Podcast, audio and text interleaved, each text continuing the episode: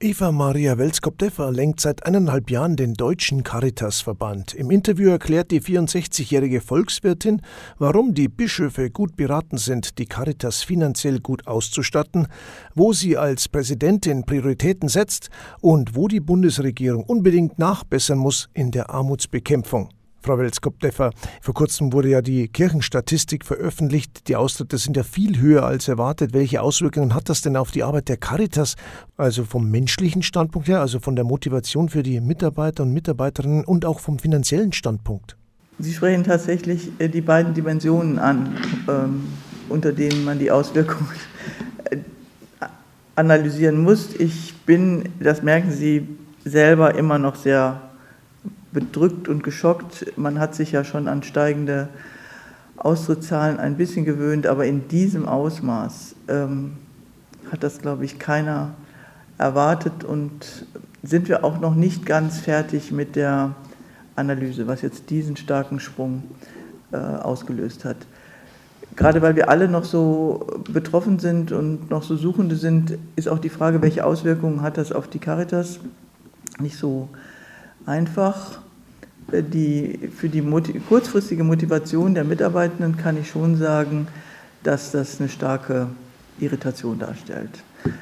Äh, die, die Menschen in der Caritas, gerade die, die schon lange dabei sind, waren eigentlich selbstverständlich daran gewöhnt, dass sie auf der Seite der Guten sind. Das, wissen Sie, wenn Sie sich entscheiden, zu einem Hersteller von Panzern zu gehen, dann wissen Sie, dass Sie sich auf Fragen in ihrer Nachbarschaft gefasst machen müssen. Und mit den Jahren entwickeln sie da auch eine Sicherheit, wie sie mit diesen Fragen umgehen. Wer zur Caritas geht, weiß, dass er solche Fragen gar nicht beantworten muss, weil es offensichtlich, dass es toll ist, dass man sich um arme Menschen kümmert, dass man ähm, Menschen pflegt, die krank sind. So. Und jetzt plötzlich bekommen unsere Mitarbeiterinnen von ihren Nachbarn, von ihren Freunden die Frage, warum arbeitest du eigentlich für diesen komischen Verein? Und darauf sind sie nicht vorbereitet, das irritiert sie. Sie stellen fest, dass Freunde aus der Kirche austreten, dass Verwandte austreten und nicht so wenige fragen sich ja auch selbst, ähm, bin ich hier eigentlich noch richtig, nicht weil ich äh, meinen Glauben verloren habe, sondern weil ich den Eindruck gewinne, dass die Institution das nicht mehr verkörpert, was die Botschaft des Evangeliums sein soll. Und ähm, also diese mehrfache Irritation kommt äh, an, das merken wir bei unseren Mitarbeitendenversammlungen, wo plötzlich der Wunsch aufkommt, über die Studien zu sprechen, die die verschiedenen Bischöfe zum Missbrauch ähm, ja, der Reihe nach veröffentlichen, wo die Frage auftaucht, ist es eigentlich richtig, dass in der Grundordnung geregelt ist, dass Menschen, die aus der Kirche austreten, nicht mehr bei uns beschäftigt werden. Also man merkt es an allen Ecken und Enden. Die zweite Frage war natürlich, was macht es mit dem Geld? Auch da äh, haben wir große Sorge. Die, unsere Einrichtungen und Dienste speisen sich ja aus mehreren Quellen in ihrer Finanzierung. Und wir sehen, dass die öffentlichen Finanzen nicht so sprudeln, wie das vor einigen Jahren der Fall war. Da muss man auch jeden Euro mehrfach umdrehen und ob hinter die Schuldnerberatungsstelle äh, oder die Straße finanziert wird, mit neuer Schärfe verhandelt.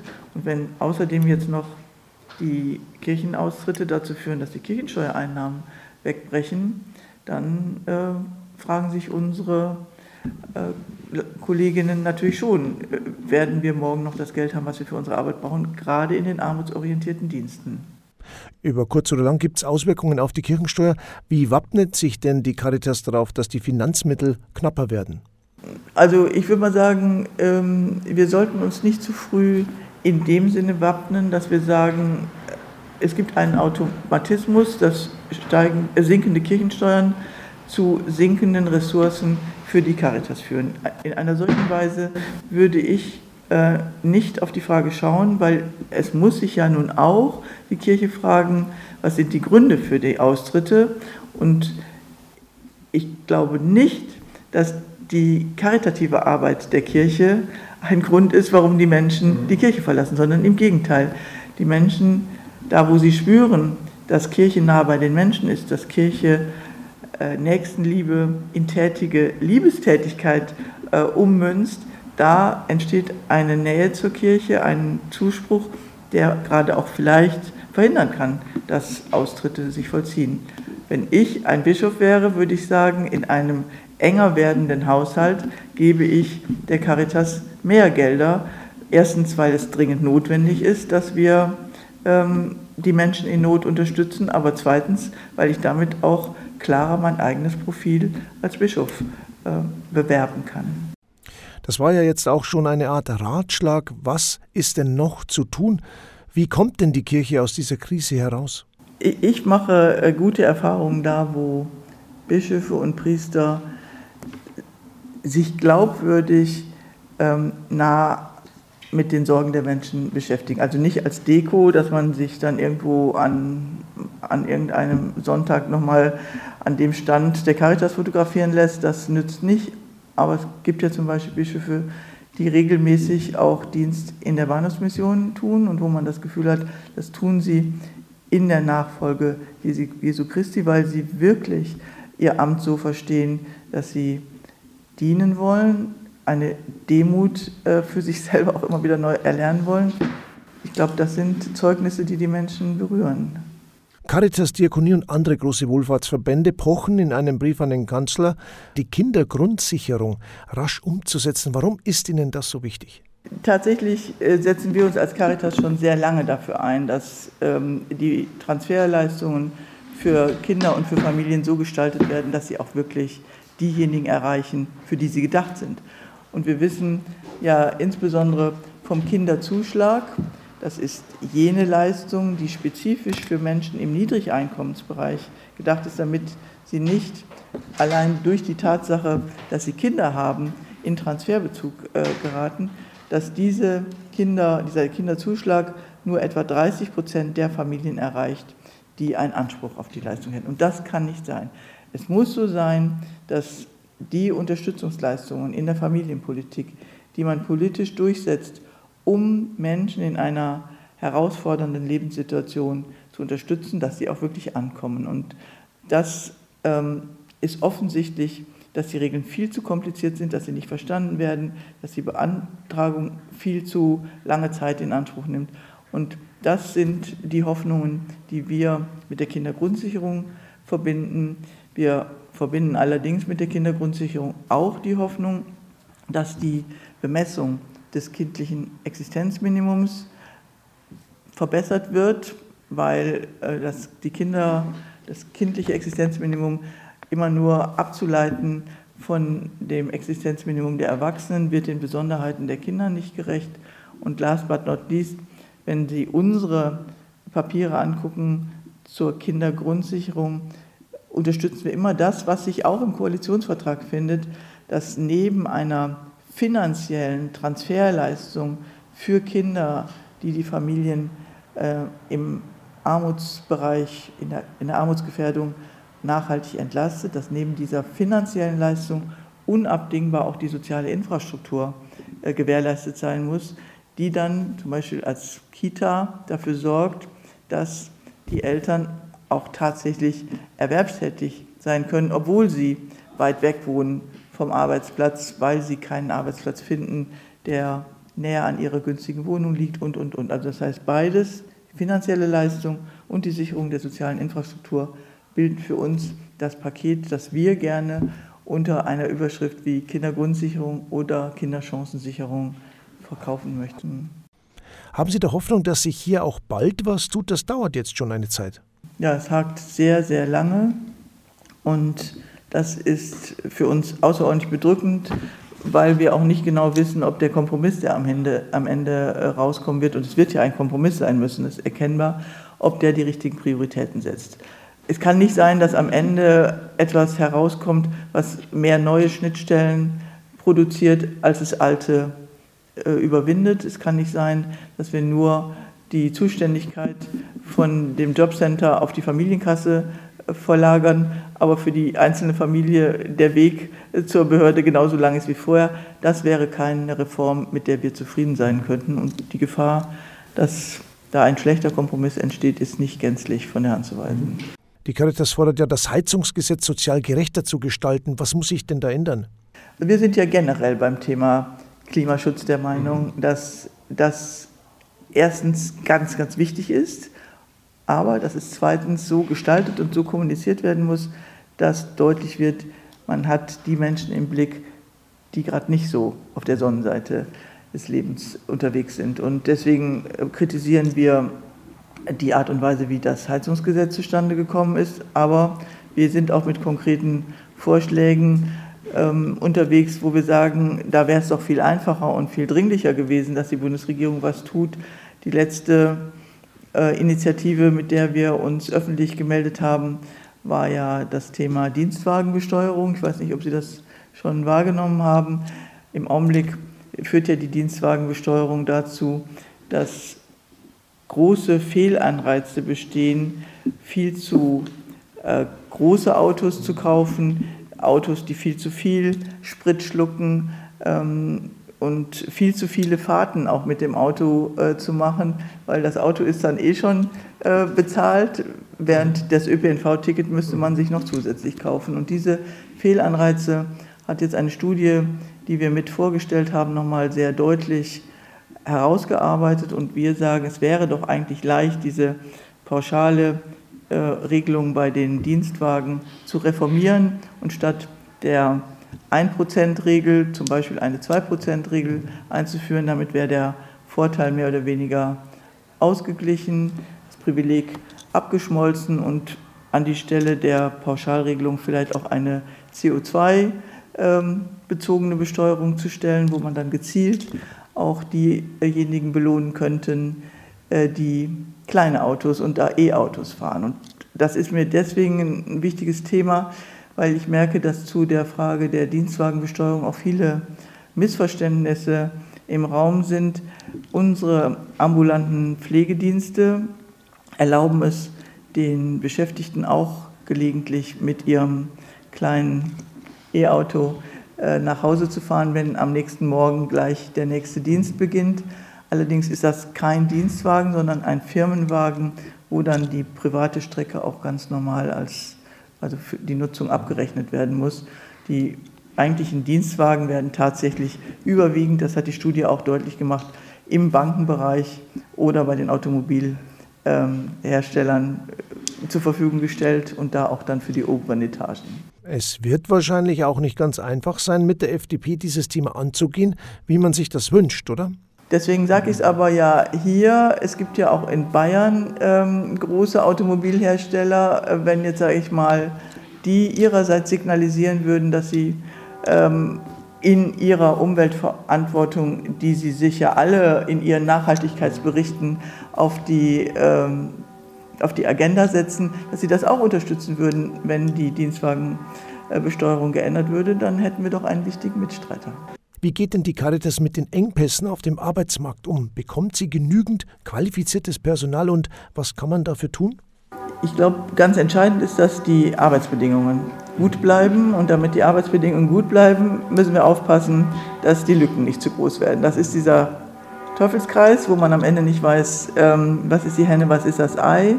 Ich bin sehr, sehr dankbar, dass hier in Bayern jetzt mit diesen Springerpool-Lösungen ein ganz konkreter Schritt getan werden soll, um in diesen Teufelskreis mal an einer Stelle reinzugrätschen.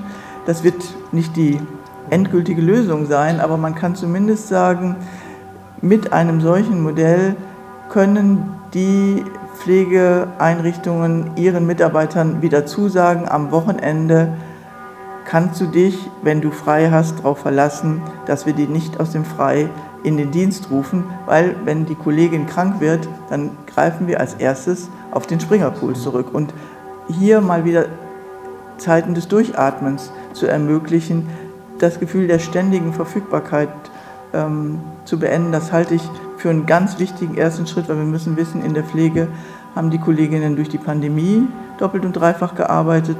Und wenn dann der Personalschlüssel im Augenblick so am Limit ist, arbeiten sie weiter ähm, über Monate an ihrer persönlichen Belastungsgrenze. Und wie gesagt, wenn, wenn da nicht mal der Teufelskreis durchbrochen wird, dann wird es für uns ganz schwer, Personal zu halten und neu zu gewinnen.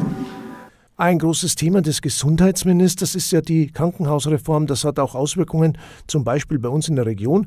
Hier befürchtet man das Ende des Krankenhauses in Wegscheid im Landkreis Passau. Wie begegnet jetzt die Caritas dieser Reform? Die ähm, Antwort hat zwei Aspekte. Der eine Aspekt betrifft die Reform als solche. Da komme ich im zweiten Schritt drauf. Weil im Augenblick macht uns besonders viel Sorge, die Situation, die ökonomische Situation der Krankenhäuser hier und heute. Man muss davon ausgehen, dass wenn es keine ähm, Neuregelung der, der akuten Finanzierung gibt, wenn wir kein sogenanntes Vorschaltgesetz, so ist der Name, unter dem das bei unseren Kollegen jetzt äh, firmiert, kein solches Vorschaltgesetz bekommen, dann werden noch bevor Herr Lauterbach den ersten Paragraphen seiner Reform geschrieben hat, Krankenhäuser insolvent gehen, und zwar genau an den Standorten vielleicht, wo wir dann, wenn die Reform äh, zu Ende ist, sagen würden, hier auf dieser Stelle auf der Landkarte hätten wir gerne ein Krankenhaus der Grundversorgung oder mit einer Chirurgie und einer Spezialeinheit für ich weiß nicht welche Erkrankung. Und das zu verhindern, dass jetzt Krankenhäuser schließen, die morgen in einer Planung als besonders dringlich äh, beschrieben würden und damit doppelte Kosten zu erzeugen, das ist im Augenblick das größte Thema. Und die, die, zweite Frage, die sich dann aber damit sehr schnell verbindet, ist, wie kommen wir denn jetzt zu einer vernünftigen Krankenhausreform, die zwischen Bund und Ländern abgestimmt sein muss, weil Krankenhausplanung ist die Aufgabe der Länder und da liegt sie auch zu Recht, weil die regionale Nähe, die Kenntnis der Bedarfe ist auf Landesebene viel besser gegeben als auf Bundesebene. Man kann hier nicht Nordrhein-Westfalen und Bayern einfach nach dem gleichen Schema F behandeln. Und ähm, da hoffen wir sehr, dass ähm, diese komischen Level, die sich Herr Lauterbach ausgedacht hatte, dann doch vielleicht allmählich aus seinem Kopf und aus seinen Papieren verschwinden und dass wir bei der Frage, welche ähm, Leistungen werden wie honoriert. Äh, diese Vorhaltekosten, die Kosten, die entstehen ganz unabhängig davon, ob tatsächlich Kranke im Krankenhaus sind, ja oder nein, die aber, ähm, die aber deswegen entstehen, weil wir wollen, dass jederzeit ein Kind, das von einer äh, Schaukel fällt und sich äh, am Kopf verletzt, eine adäquate kinderchirurgische äh, Behandlung erfahren kann. Diese Vorhaltekosten müssen in der neuen Reform ähm, leistungsgruppengerecht zugeordnet werden und dafür müssen Bund und Länder gut zusammenarbeiten. Und da haben wir die Hoffnung, erstens, dass die, ähm, äh, dass die Level ausfallen, zweitens, dass diese, ähm, diese Vorhaltekosten auskömmlich äh, bemessen werden und drittens, dass die Verbünde, die wir ja gerade ähm, im Bereich der katholischen Krankenhäuser in den letzten Jahren sehr erfolgreich entwickelt haben, auch bei der Reform angemessen einbezogen werden. Im Augenblick guckt Herr Lauterbach ja nur auf einzelne Häuser und ähm, es gibt jetzt ein erstes Papier in dem ganzen Reformprozess, wo er angedeutet hat, dass er Verbünde in gleicher Weise berücksichtigen will wie Einzelhäuser. An der Stelle werden wir weiter bohren. Für die Caritas ist ja das Ehrenamt von zentraler Bedeutung. Ohne Ehrenamt geht ja im Grunde gar nichts. Was muss denn die Politik tun, um das Ehrenamt weiter zu stärken und zu unterstützen? Darauf kann man viele Antworten geben. Ich glaube, Sie verstehen, dass ich eine Antwort gebe, die mit uns als Caritas zusammenhängt. Ähm, wir machen die Erfahrung, dass wir stärker erklären müssen, welche Funktion wir als Wohlfahrtsverbände haben, um eine ehrenamtsförderliche Kultur zu sichern. Das verstehen viele Leute nicht und deswegen erzähle ich äh, jetzt einzelne Geschichten. Ähm, viele Ehrenamtliche können heute ihre freiwillige Tätigkeit nicht mehr über 20 Jahre zusichern.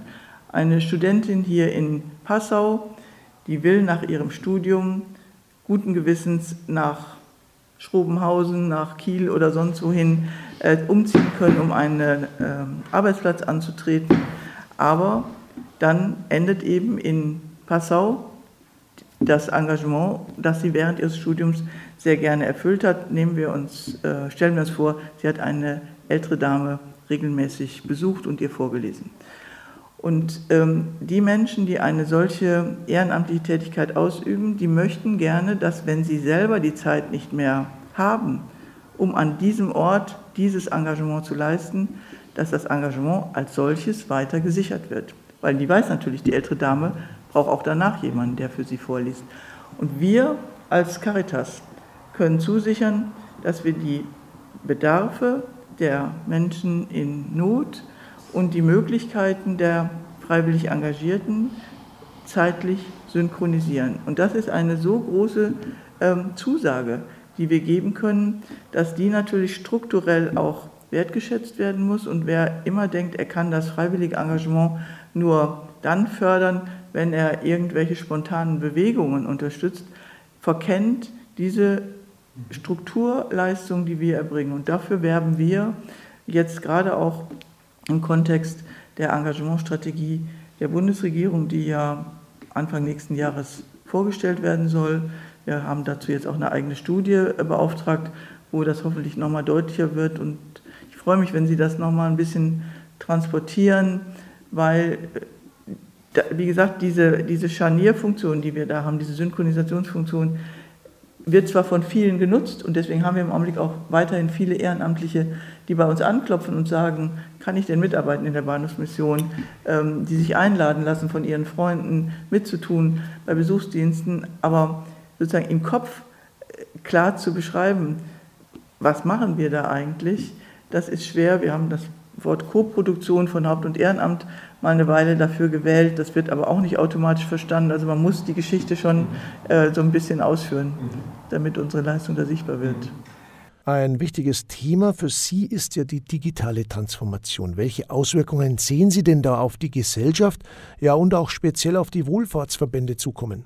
Es ist tatsächlich das Thema gewesen, dass ich damals, als ich neu in den Vorstand kam, als erstes Vorstandsmitglied damals eigenständig im Geschäftsverteilungsplan mit zu allem anderen dazu bekommen habe. Und ich finde es ähm, für mich persönlich sehr beglückend zu sehen, dass jetzt, wo ich Präsidentin bin, wir eine neue Geschäftsverteilung haben, wo die neue Kollegin, die wir am 1. Februar bekommen haben, nur zwei große Aufgabenfelder hat, nämlich Personal und Digitales. Und damit haben wir das Digitale wirklich an die Stelle gehoben, äh, an die es gehört. Wir haben deutlich gemacht, unsere Leistungserbringung in der Caritas wird ganz grundsätzlich herausgefordert durch die digitale äh, Transformation und das auf allen Ebenen. Das betrifft die Pflege ganz genauso wie die Zusammenarbeit in der verbandlichen Caritas.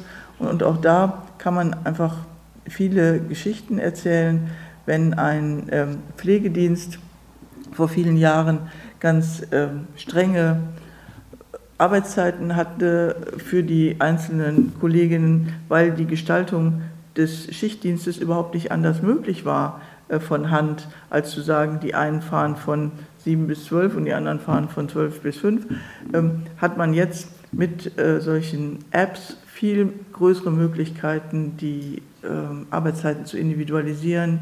Und das führt am Ende dazu, dass sowohl die Kundenwünsche als auch die Arbeitszeitwünsche der Beschäftigten besser berücksichtigt werden können. Wir haben in der stationären Pflege super spannende Projekte, etwa hier in Kronach in Bayern, aber auch in Darmstadt in Hessen, wo man nochmal versucht, ganz neue Pflegeeinrichtungen aufzubauen. Die werden wirklich von Grund auf neu gebaut, weil wenn man die Vorteile der äh, Roboterisierung, sage ich jetzt mal, nutzen will, müssen sie auch von den Gebäudevoraussetzungen her ganz anders dran gehen. Wenn die Handtücher aus, dem Wäsche, aus der Wäschekammer automatisiert in das Zimmer gefahren werden sollen, wo in den letzten Tagen besonders viele Handtücher verdreckt wurden, dann muss es in dem Flur einen Bereich geben, wo dieses Laufband auch geschützt wirklich fährt. Und da können Sie nicht in einen Altbau plötzlich das noch reinbasteln. Auch die Frage, wie dann die Betten unter Umständen ferngesteuert also geschoben werden können, setzt voraus, dass die äh, räumlichen ähm, Gegebenheiten darauf ausgerichtet sind. Da bin ich immer, wenn ich da mit den zuständigen Kollegen spreche, wirklich begeistert, auch von der Zusammenarbeit zwischen den Caritasverbänden und Hochschulen, die ja dann, wenn sie zum Beispiel das Karlsruher Institut für äh, Technik KIT haben, da unterstützt das KIT unsere Darmstädter Kollegen bei der Konzeptionierung. Aber es geht eben auch äh, um die Zusammenarbeit im Verband. Wenn wir äh, wollen, dass der Deutsche Caritasverband in seiner politischen Arbeit begründen kann, dass es zum Beispiel einen Rechtsanspruch auf Schuldnerberatung geben soll und dass der besonders jetzt wichtig ist, weil die Zahlen der Schuldnerberatung ansteigen, dann ist es gut, wenn Sie diese Zahlen mehr oder weniger tagesaktuell haben und nicht auf die Zahlen der Abfrage von vor drei Jahren zurückgreifen müssen. Und da ein integriertes Datenmanagement aufzubauen, ist ja auch eine der Chancen der Digitalisierung, stellt aber einen solchen subsidiär organisierten Verband wie den Deutschen Caritasverband auch vor äh, Herausforderungen, die nicht allein technischer Natur sind. Aber Sie sehen hier insgesamt mehr Chancen. Also für die Caritas in jedem Fall. Ähm, was die einzelnen Menschen angeht, muss man sich darüber im Klaren sein, dass die digitalen Kompetenzen sehr ungleich verteilt sind und dass die Gefahr sowohl der ähm, Ausbeutung als auch die Gefahr der ähm, Vernachlässigung unterschiedliche Menschen unterschiedlich trifft. Ich bin schon in großer Sorge, was diese digitalen äh, Spiele, diese ganze Gaming-Geschichte angeht. Da gibt es schwarze Schafe, die äh, in der Art und Weise, wie sie die Kinder, die Jugendlichen hineinlocken in die Spielewelt, auf den ersten Leveln lauter Anreize schaffen und mhm. kaum sind sie in dieser Welt zu Hause, wird es dann richtig teuer. Und da entstehen dann tatsächlich äh, Suchtpotenziale und Verschuldungspotenziale, die wir mit großer Sorge betrachten. Aber ähm, das ist ja, das ist ein großes eigenes Thema. Für die Caritas als Caritas sehe ich in erster Linie Chancen. Mhm. Zum Schluss letzte Frage noch. Was ist denn Ihr wichtigstes Ziel als Präsidentin der Caritas? Ja, äh, ich bin wirklich angetreten. Äh, das klingt so ein bisschen, ich finde, das klingt so ein bisschen, ähm, ja, das, also ich mache mich vielleicht jetzt gerade größer, äh, äh, das klingt so ein bisschen angeberisch, aber ähm, als ich kandidiert habe, war ich sehr stark geprägt von der Bewertung der jetzigen Situation, dass sie ähnlich grundsätzlich ist wie die, die Herausforderung, die zur Zeit der Gründung des Verbandes bestand. Lorenz Wertmann hat ja damals mit anderen zusammen gesagt, es braucht die lebendige Caritasbewegung des 19. Jahrhunderts ein gemeinsames Dach, damit sie nicht in kleine Vereine zersplittert, ähm, Gutes will, aber doch vergleichsweise unprofessionell und zersplittert äh, nicht die Effizienz, nicht die Qualität sichert, die es braucht, um das Soziale zu leisten. Und diese, diese Wahrnehmung, dass in der industriellen Revolution, das war damals auch eine Zeitenwende, ähm, soziale Arbeit professionell, ähm, gut organisiert, mit klaren Standards geleistet werden muss, diese Herausforderung empfinde ich für jetzt auch. Wir haben eine so tiefgreifende Veränderung, gerade durch die digitale Transformation, aber auch durch die Erfahrung sich gegenseitig verstärkender Krisen, dass eine krisenresiliente, auf die digitalen Herausforderungen zugeschnittene Organisation der Caritasarbeit eine wirklich grundsätzliche Neuverständigung braucht und deswegen ähm, ist meine Hoffnung, mein Ziel, die Caritas in diesem grundsätzlichen Sinne zukunftsfähig zu machen, zukunftsmutig zu bleiben. Und ähm, wenn ich das dann rückblickend mit vielen Mitstreitern geschafft habe, dann bin ich froh. Wir tun dafür gerade einiges. Wir machen eine Satzungsreform, machen einen Verbandsordnungsprozess. Wir haben, wie gesagt, den Vorstand in den Zuständigkeiten neu geordnet. Wir sind auf dem Weg. Caritas-Präsidentin Eva Welskop-Deffer. Sie lenkt seit eineinhalb Jahren den Deutschen Caritas-Verband. Wir hatten bei ihrem Besuch in Passau Gelegenheit, sie zu sprechen. Das Interview hat Wolfgang Krinninger, der Chefredakteur des Passauer Bistumsblattes, aufgezeichnet.